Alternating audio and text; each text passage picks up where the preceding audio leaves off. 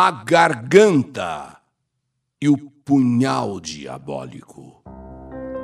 Eu me chamo Marta, sou casada e tenho dois filhos, Marcos e Marcelo. Somos uma família simples, mas sempre fomos uma família muito feliz, graças a Deus. Meu marido sempre trabalhou com caminhão. Ele trabalha na mesma transportadora há mais de 15 anos.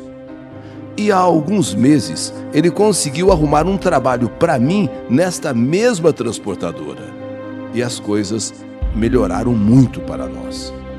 Eu até então fazia apenas alguns artesanatos em casa mesmo, só para garantir um dinheirinho extra para mim, já que o que eu vendia não era muita coisa, então era um dinheirinho mesmo, um dinheiro pequeno, mas que ajudava. O emprego lá na transportadora que o meu marido conseguiu para mim, um emprego de meio período. E isso me ajudou, pois assim, quando eu saía para trabalhar, a perua escolar já pegava os dois, meus dois filhos, o Marcos e o Marcelo, o Marcos com 12 e o Marcelo com 13. Então a perua escolar passava, pegava os dois e eu ia para o trabalho. E quando eu voltava, os meninos já estavam em casa. Meus filhos ficavam sozinhos em casa por cerca de duas horas. E então eu já chegava, e como Marcelo, o meu filho mais velho, sempre foi muito responsável, quando eu chegava, ele já havia almoçado e dado o almoço para o irmão mais novo. Inclusive, a louça da cozinha já estava lavada, enxugada e guardada. Tudo estava correndo muito bem em nossas vidas. Eu estava muito feliz por estar trabalhando na transportadora. O dinheiro que eu recebia lá dava agora para eu ajudar, inclusive meu marido, nas despesas de casa. Muito melhor do que antes, que eu recebia só para poder comprar algumas coisinhas e olha lá, com as vendas do meu artesanato. Um dia, quando eu cheguei em casa, depois do meu trabalho, eu percebi que Marcelo estava diferente. Ele estava sentado na sala, com a TV desligada, estava quieto, encolhido num canto do sofá. E quando eu o vi daquele jeito, imaginei que ele pudesse estar sentindo alguma coisa. Sei lá, talvez uma dor de cabeça, um mal-estar. Perguntei o porquê dele estar daquele jeito. E ele disse para mim que não era nada, que só estava cansado. Passei a mão em sua testa para ver se estava com a temperatura alta, mas não, estava tudo normal. Só que Marcelo não estava bem. Quem é mãe conhece muito bem o filho que tem. E eu pensei que talvez pudesse ser, quem sabe, né, algum problema na escola. Ou talvez um problema com alguma garota, pois eu sabia que Marcelo gostava de uma menina na escola. Porém, essa menina estava namorando outro garoto. Seria esse o problema de Marcelo? Seria algum problema com algum colega? Seria algum problema com alguma matéria? Bom, resolvi deixá-lo quieto, pois garotos nessa idade de 14 anos começam mesmo a mudar o seu comportamento. Então deixei lá quieto. Mas com o passar do tempo, eu percebi que Marcelo andava muito diferente. Quando chegava a hora de dormir, ele sempre fechava a porta do seu quarto. Só que eu percebi, eu comecei a observar que nas últimas noites ele deixava a porta do quarto aberta e ainda queria que a luz do corredor ficasse acesa. Meu marido e eu resolvemos então ter uma conversa mais séria com Marcelo. Ele continuava meio esquisito, meio estranho, e nós percebemos esse detalhe à noite. Então queríamos saber o que de fato estava acontecendo com ele, pois estávamos realmente ficando preocupados com aquele comportamento estranho dele. E quando conversamos com Marcelo, ele inesperadamente começou a chorar. E disse que coisas muito estranhas estavam acontecendo com ele. Mas que ele não queria nos contar, não, pois nós acharíamos que tudo era mentira e, daríamos risada na cara dele. Insistimos, insistimos mais de uma vez, e então o nosso filho começou a falar. Eu tô assim porque tem alguma coisa errada acontecendo. Eu ando tendo sonhos estranhos. E nesses sonhos eu saio do meu corpo. Porque uma pessoa que eu não consigo ver quem é me puxa para fora do meu corpo. Ela segura minha mão e vai me puxando, puxando, e quando eu saio do meu corpo, ele me puxa para fora do quarto. Enquanto isso, eu consigo me ver deitado na cama dormindo. E essa pessoa, ou sei lá o que é, me leva até a cozinha e lá me dá uma faca e pede com uma voz bem baixinha que passe a faca no meu pescoço.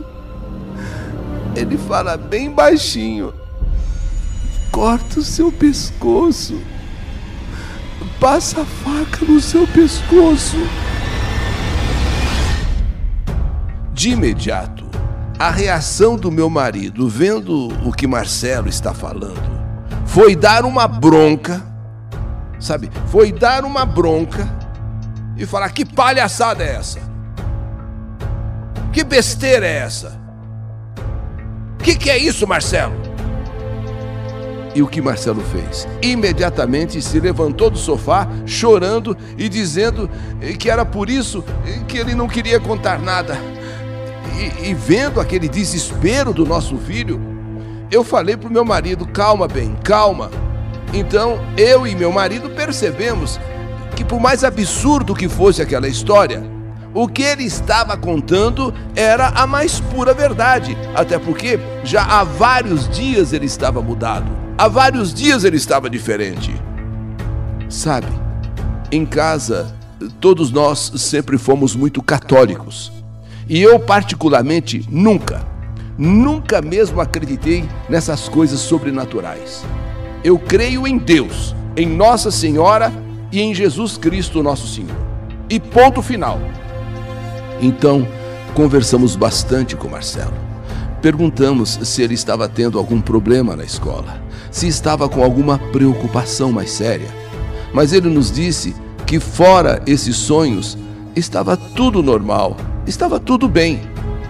Resolvemos então dar todo o apoio a ele e tentamos acalmá-lo dizendo que às vezes temos realmente pesadelos terríveis e que era só a gente rezar, rezar com fé, rezar bastante, que essas coisas não aconteceriam mais. Mas nosso filho estava realmente muito assustado com tudo aquilo. E em algumas noites ele corria para o nosso quarto, pois dizia que estava começando a ter aquele, aquele, vamos dizer assim, pesadelo mas que conseguiu escapar daquela mão que o puxava. E então ele pedia para passar a noite com a gente. Incrível, já um rapaz praticamente 14 para 15 anos, eh, dormir ali na nossa cama, porque estava com medo. Meu marido e eu resolvemos que deveríamos procurar a escola, a diretora da escola, para conversarmos com ela. Eh, pois ela talvez pudesse eh, dizer alguma coisa, é, encaminhar Marcelo para a psicóloga que havia no colégio, porque realmente alguma coisa muito séria estava acontecendo com o nosso filho. Só que Marcelo nos implorou, nos implorou para não falarmos com a diretora. Pois se isso caísse na boca dos colegas, na boca dos outros alunos, ele seria alvo de muita gozação e ele não queria isso, então não vai falar com ela, não vai falar com ela, não vai falar com ela, por favor. Aquilo tudo estava tirando não só o sossego dele, mas como o nosso próprio sossego.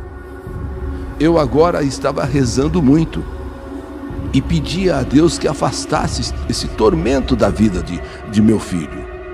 E, e sabia que Deus atenderia meus pedidos. E o que eu vou contar agora aconteceu muito recentemente. Foi no dia 15 de julho. E só de escrever isso, eu já me arrepio, eu fico toda arrepiada, inteirinha arrepiada. Em casa, estávamos todos dormindo. Eram mais ou menos cinco e meia da manhã, cinco e meia. E nesse horário, eu ouvi um barulho vindo da cozinha. Como eu estava com muito sono, eu ouvi, mas não dei importância. Mas logo em seguida começou um barulho de coisas caindo, coisas quebrando. Então eu e meu marido pulamos da cama feito loucos, feito doidos e fomos correndo para a cozinha. E quando chegamos lá, entramos em desespero ao ver aquela cena. Aquela cena que nos chocou. Aquela cena que nos desesperou. Nosso filho Marcelo, com um punhal em uma das mãos, apontado para sua garganta. E com a outra mão, o meu filho tentava afastar aquele punhal. Vejam a cena. Uma mão ele está com o punhal tentando enfiar no pescoço. Com a outra mão ele segura, ele tenta afastar esse punhal. Marcelo se debatia de um lado e outro, como se estivesse sendo sacudido por alguém. Então ele virava de um lado, virava do outro. Com a mão ele está quase atingindo o pescoço, com a outra ele segura o punhal. Fica até difícil de descrever a cena, mas aos nossos olhos era como se nosso filho estivesse lutando realmente com uma, uma coisa, com algo invisível, mas ele estava lutando contra uma força. Meu marido e eu agarramos nosso filho. Eu tentei tirar aquele punhal de sua mão, um punhal que nós não conhecíamos um punhal que nós não tínhamos em casa, mas era um punhal. Então nós tentamos tirar aquele punhal de sua mão. Eu, inclusive, acabei sofrendo um corte profundo. Meu marido, que é muito grande, é enorme, tentava segurar Marcelo, mas nem com toda a força dele ele conseguia. E então, de repente, aquele punhal voa da mão de meu filho e ele cai desacordado no chão. Ficamos completamente sem saber, na verdade, o que fazer. Agora parecia até que éramos nós que estávamos tendo um pesadelo. Parecia que eu e meu marido, nós dois estávamos vivendo um pesadelo. Como se aquilo tudo que, que estávamos vivendo aqui, né, vivenciando ali, não era verdade, não fosse verdade. Eu peguei uma toalha para estancar o sangue que escorria das, da minha mão. Meu marido pegou Marcelo nos braços e o levou até o sofá, na sala. E logo nosso filho acordou.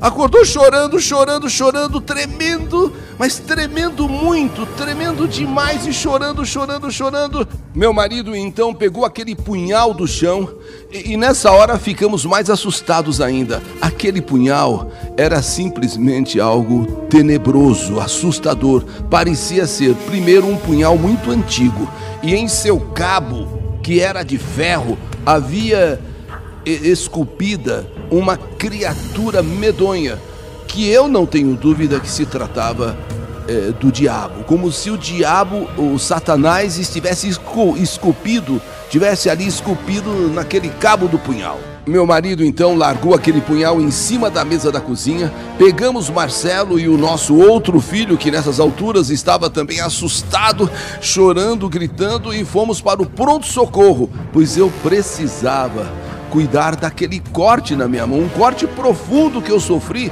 tentando tirar o punhal do meu filho. Tomei nove pontos da palma da mão até o começo do meu pulso. Inclusive, o médico disse que eu tive muita sorte. Muita sorte, porque mais um centímetro, um centímetro a mais, eu poderia ter cortado o pulso e poderia ter morrido. Ele falou: Olha, sorte, muita sorte. praticamente um milagre que não tenha atingido o seu pulso. Voltamos para casa totalmente calados. Não sabíamos nem o que falar. E no caminho de volta, Marcelo disse que não queria mais voltar para aquela casa. Eu não quero mais voltar. Eu não quero mais ficar nessa casa. Resolvemos então deixar Marcelo e Marcos na casa da minha irmã, que mora próximo de nossa casa. E fomos eu e meu marido pegar algumas roupas para as crianças e para nós, pois também estávamos muito assustados, abalados e também não queríamos dormir lá, sozinhos. Quando entramos em casa, quando entramos, fomos até a cozinha para limparmos aquela bagunça, arrumarmos aquela bagunça, e foi aí que nos demos conta que aquele punhal horrível não estava ali, onde meu marido havia deixado, em cima da mesa da cozinha. O punhal, inexplicavelmente, misteriosamente, havia desaparecido. Simplesmente desapareceu. Meu marido havia deixado aquele punhal em cima da mesa. E, e, e procuramos por toda parte e realmente ele não estava mais ali. Diante de tudo o que aconteceu, já no dia seguinte, meu marido encostou o caminhão de mudanças da transportadora onde ele e eu trabalhávamos, tirou tudo o que tínhamos ali, explicou o caso e pediu permissão ao dono da transportadora para que deixássemos a mudança no caminhão por alguns dias, até encontrarmos uma casa para alugar. Isso durante dois, três dias nós já teríamos uma nova casa. Ficamos uma semana na casa de minha irmã, e então meu marido, que havia encontrado uma casa, que nos atendia né, o que nós precisávamos, e nós mudamos para lá. Ainda levou um tempo para passar todo aquele trauma, tanto nosso como principalmente de Marcelo. Mas com muitos pedidos a Deus e a Nossa Senhora e ao seu filho Jesus, a nossa vida foi voltando ao normal. E graças a Deus, até hoje, nosso filho nunca mais teve aqueles tormentos, aquelas alucinações. A partir disso, eu que nunca acreditei em coisas sobrenaturais, passei a acreditar. Porém, a minha fé em Deus e em Nossa Senhora são maiores do que tudo. Eu tenho certeza que nunca mais seremos incomodados por nenhum mal, por nenhum espírito maligno que para mim era o que estava atormentando meu filho. E um detalhe: aquele punhal, aquele punhal diabólico nunca existiu em nossa casa assim como apareceu, desapareceu. Um punhal maldito, um punhal diabólico. Essa é a minha história. História que totalmente arrepiada eu escrevo. Ou melhor, a vida escreveu. Que saudade de você!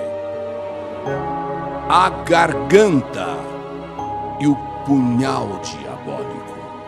História do canal YouTube Eli Correia Oficial.